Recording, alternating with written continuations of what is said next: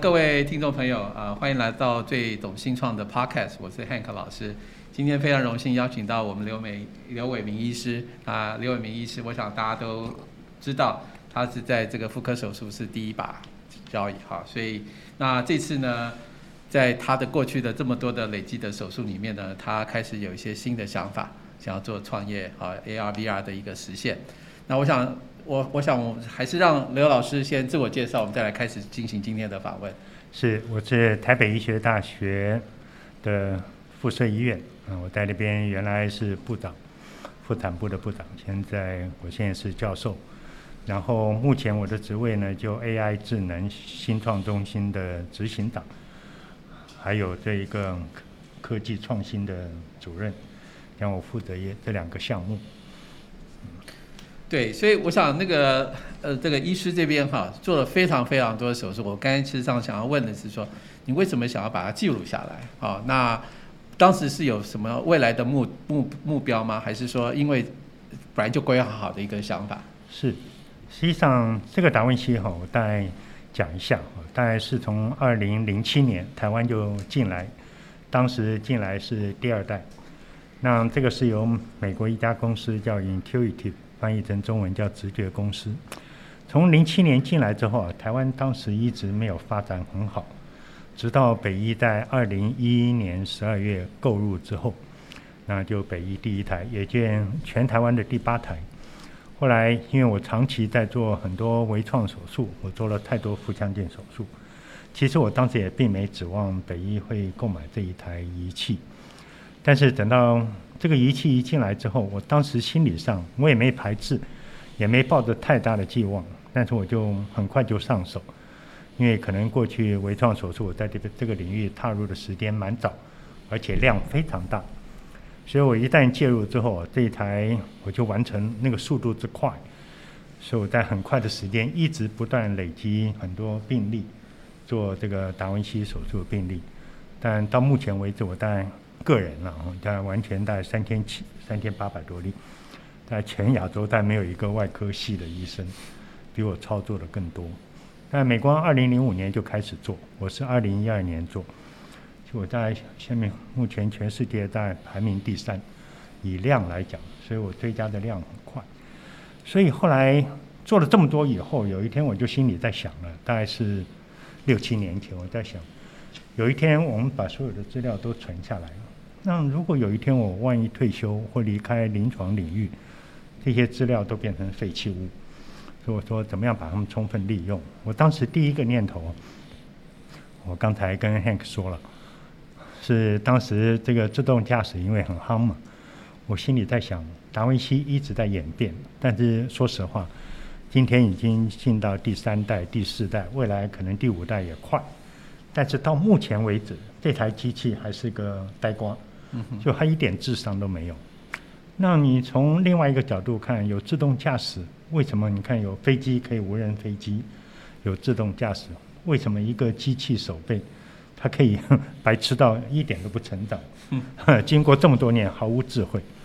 所以我当时就跟很多全世界顶级的一些这种 AI 团队了，甚至包括 Google 啊、Amazon，还跟像大陆的。有商汤，还有很多公司哦，包括台湾的 HTC，那我跟他们联络，后来他们当时都兴致勃勃，后来等到跟我们常常在视讯上开会讨论，每一个都兴致勃勃，后来等到真正介入之后，才发现这个难度水太深，所以最后都有点打退堂鼓啊，所以我早期以为可能这个案子大概就要告终了，后来我们的团队里面加入。李宇杰李博士，后来因为他是个非常热血的 年轻人了，所以我们在不断的沟通讨论之后，很快我们踏入另外一个领域，就以外科医生的培养跟教学为主。因为在我的印象里啊，外科已经成熟了一百多年，到今天他的教学还像木工，哦，完全像雕刻师这个样在学习。我觉得这个速度太慢了。所以我既然不能让达文西这台机器有智慧，起码我可以在一百多年来创造一件事情，就让外科医生的教学变得更简单，而且速度要快。我刚才也跟汉克在讲，很多外科医生的训练啊，手把手的教，等到有一天他技术成熟，累积足够的经验，他体力也该退休了。越到后来，他越不会教学，大家只能用看的，所以这蛮可惜的。所以怎么样让外科医生不要等到六十岁要退休了才发现他要体力不行？如果能够在他在三十多岁、四十岁左右，年轻、体力旺盛、浑身的技术、浑身的经验，因为经验可以可以传递的，嗯嗯，哦，这就是我的原始构想。所以我们目前正走的是这一条路，而且我觉得还蛮有意义的。嗯，是。我我想从那个教育部分，我们待会儿来谈。我们在谈那个刚刚断掉的那条路哈，就是这些所谓的 Google 这些人来看，他为什么觉得不可行？是因为因为资料不够多，来完成这件事情，还是说？实际上，我们想一想哦，以三千八百例来讲，它并不是只有三千八百个案例，是它里面一台手术有多少个 image，有多少？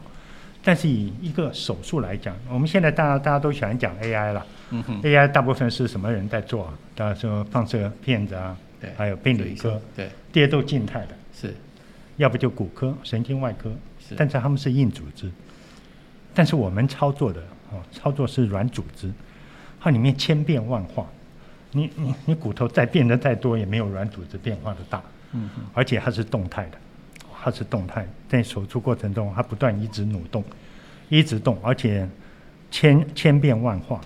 所以他们要讲，要把这个所有的影像要把它 copy 出来，要怎么样让年轻医生去学习？这个难度太大了。是，所以他们最后都打了退堂鼓。嗯，OK，那我们就回来我们的这个教育的部分哈。那为什么教育这部分就可以实现？就是说，在这个这个好，我们来讲教育啊。以往大家都知道嘛，外科怎么样学习哈，都是。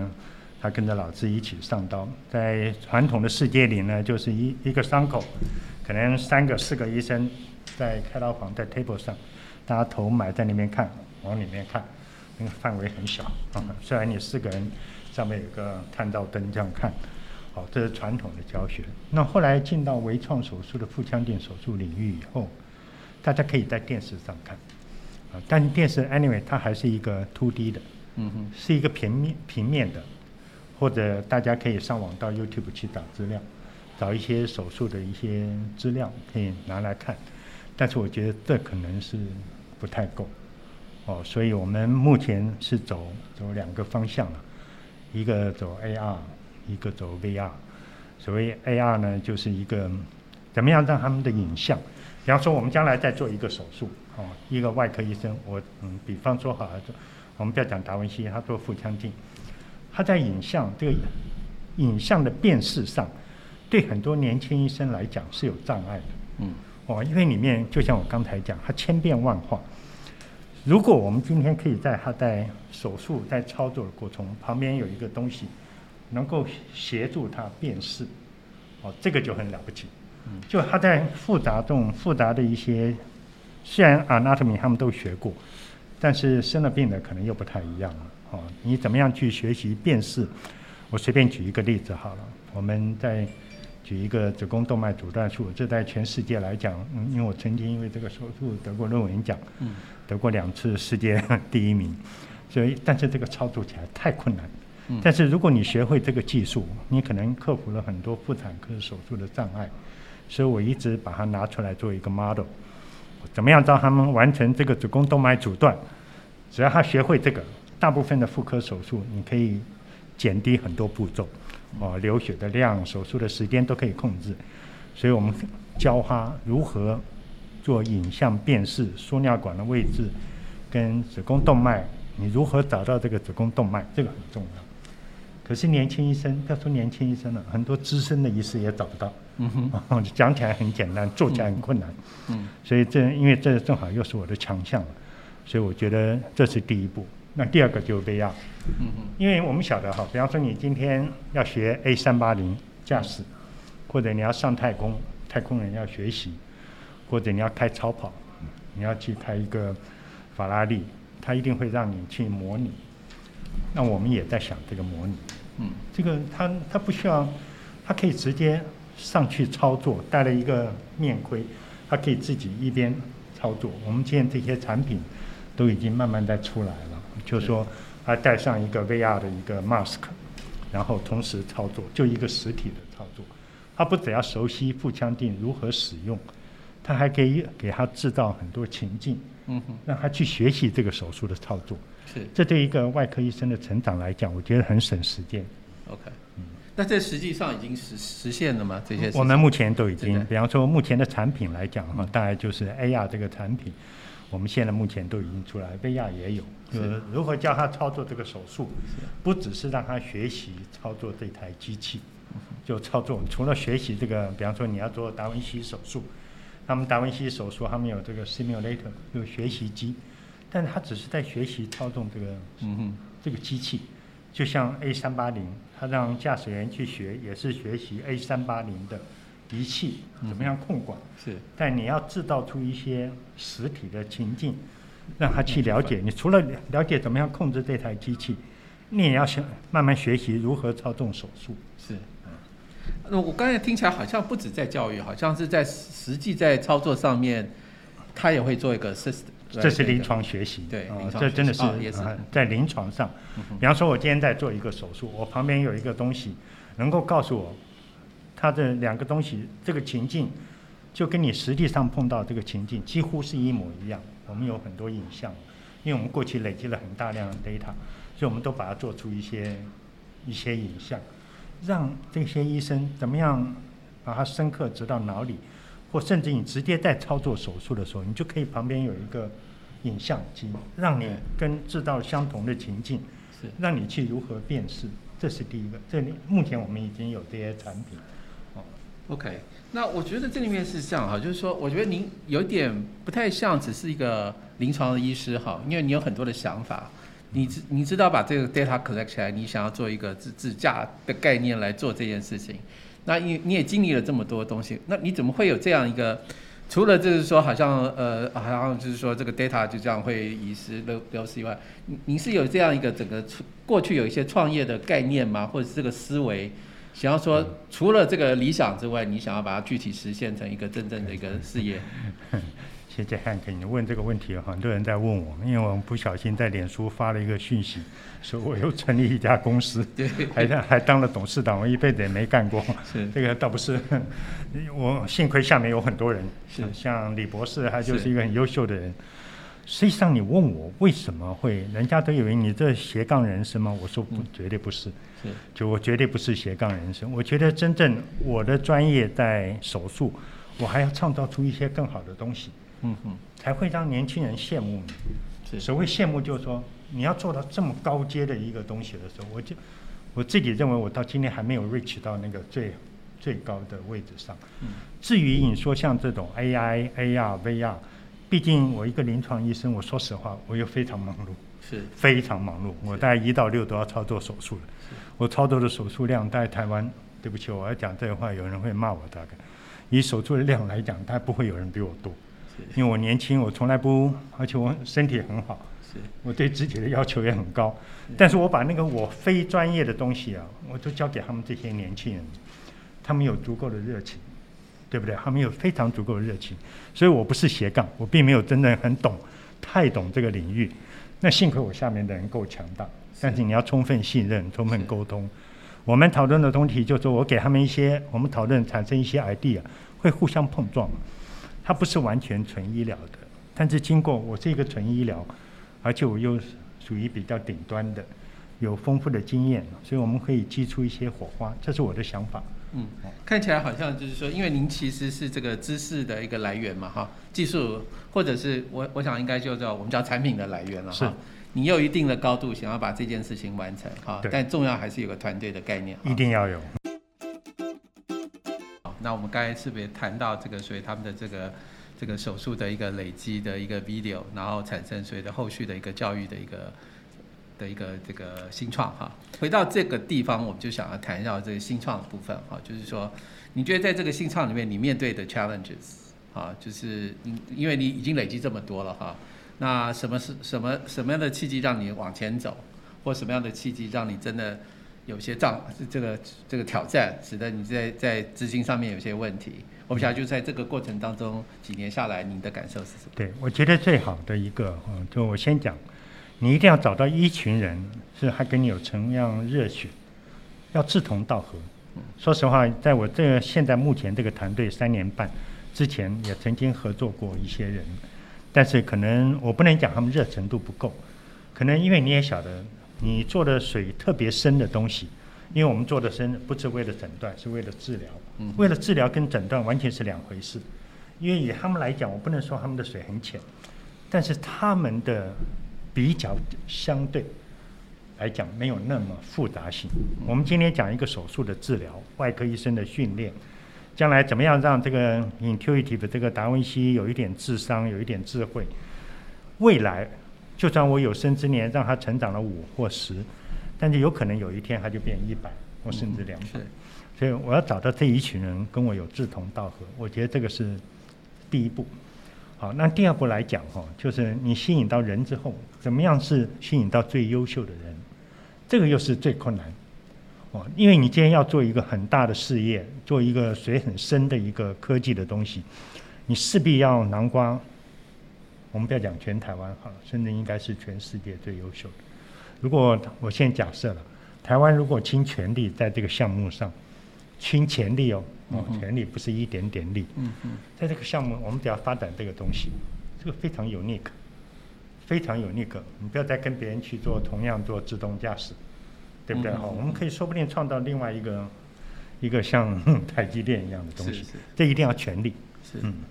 那这边其实都是一个最，其实人才一直是一个问题。哈，我想在尤其在台湾，我想很多去 Google、Microsoft 啊，好，那台积电、联发科。啊，那医学很很多就医生，啊，我觉得他有他的想法哈。但就人才这个部分，您的现在的感受怎么样？我想您需要人才，但是那怎么解决这个问题？或者是 有办法解决吗？汉克老师今天问了是是我 最伤脑筋的。是。现在其实我下面的人哈，他们充满了热情，但是我们还需要各个领域，因为这个东西范围太广又大。作为一个外科教学来讲，我们已经踏出一步。就外科的教学从来没有进步，一百多年来没有改变过。我们如何让整个外科医生的教学训练变得更扎实，时间更短？哦，这是全民之福啊！你把一个外科医生四五十岁、四十多岁就变成世界顶尖的医生的时候，哦，那那这绝对是造福台湾的老百姓，甚至全世界的。所以人才哦，我们要让大家知道我们这个公司成立。我说实话。你问我公司成立是不是为了盈利？我说实话，我成就感比我盈利要大的太多了。我也没有那么大的物质欲望。如果有一天我能够在这个领域里面对社会，哦，对整个国家有一点贡献，我都觉得好安慰哦。嗯嗯。那你觉得这个东西，我想不止台湾吧？哦，我想这个样的一个手术群可以到世界去。你有没有在这个整个规划上面，就是说我今天台湾做好，我有有一个。往世界走的一个的企图，其实我非常想啊。其实就我刚才顺便也提到了，就是如果将来我可以碰到一个贵人，贵人愿意，我们目前是一个新创公司嘛，嗯，将来一个贵人，如果他愿意倾全力协助这个领域，我甚至可以把让利，我也不在乎，嗯，甚至让利给他们，只要能够做出让我觉得我今天做的事是一件蛮有意义的事。这是我跟我们整个团队的人，我们讨论一个共同的结论，就是如何让这个事情做大。哦，这个盈利，我们当我不能说我们完全不想盈利，盈利是反而居其次。所以如果有这种人出来，他可以替我装南瓜更大的人才进来，所以我觉得这是我终身最大的愿望。但是目前我还正在做这一个步骤。怎么样让这家公司慢慢受到一些业界的注意？这也蛮重要的。嗯，那我想今天 Podcast 有一个目目标哈，也就是希望能够借这个 channel 来跟我们可能的一个伙伴，跟我们的一个生态系统来交流了哈。我想，呃，不仅是看的人，事实上我们常常会把这样的一个资料讯讯息。给我们的所谓的相关的人等哈，那我们希望看到一个理想啊，那我想这边其实我看到非常强的一个理想性，而且因为累积了这么大的一个基础哈，所以我想它不是一个刚开始有想法要做这件事情，而是它一个长期累积的一个资料想要去实现它。好，那我觉得这个可能性是非常的高。那我想一开始是从教育者的角度来切进来，那未来其实永远不知道未来会变成怎么样。如果足够的资金跟人才，是。那我想就是说，在这个过程中，我想就是说，在成立公司、学校这边的支持，有没有产生什么样的问题？还是说有需要什么样的面对的一个问题，非技术性的问题？对，好，嗯，这个汉克老师你又提了一个重点，因为成立一家公司，毕竟我们可能我是一个医生。像李博士，我们这个团队大部分是一些我们讲科学家好了。嗯。实际上，我们对商业模式是完全无知的。商业模式还有法律的一些规格规范，这也是我们完全外行的。所以在过去这段时间，包括你们的这个 加速器，对，真的包括学校，他们提供了一些这方面的协助，这是我衷心感激的。这是我们因为是从零开始。所以我们也很希望那种有正面方向的，这个像像你们的加速器啊，像学校能够辅导哦，这在我觉得这个也是，所以我我觉得蛮庆幸哦，因为我们成立公司，我们没有一个人有经验啊。是。我过去没当过董事长，当那个董事长我自己也蛮虚的，因为我对什么商务啊，对于法律一概无知啊。嗯。但我觉得公司的成功跟文化很有关系啊，所以我想。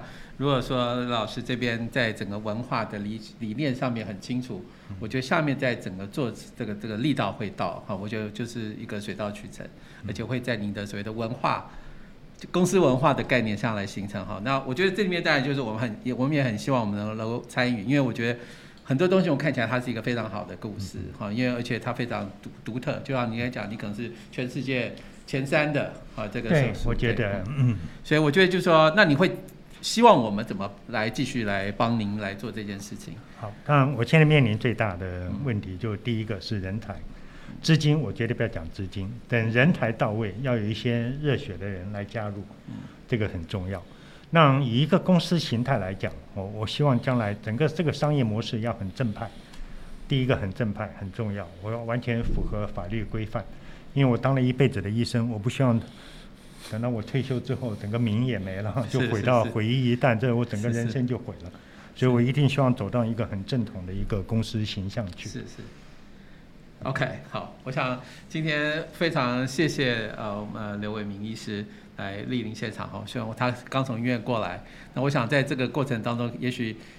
如果在过去的话，可能一两个手术已经结束了哈，所以我想，我想这个真的是就是非常这个愿意来呃参与这样所谓新创建立他一个所谓的未来一个理想哈。那也谢谢他的这个学生呃这个李博士来来参加这里。那我想我们也会尽全力了哈，因为我觉得跟我们的同事来讲，谈到就是说其实有有几个真的是非常亮点的。的团队哈，在整个这个教育部 RC 下面哈，我们发现有几个非常好的，而且非常强的故事性。而我觉得有故事性、有理想性，这就是我们想要去主主推的部分哈。那今天非常谢谢刘一，谢谢接受我们的访问，谢谢，谢谢。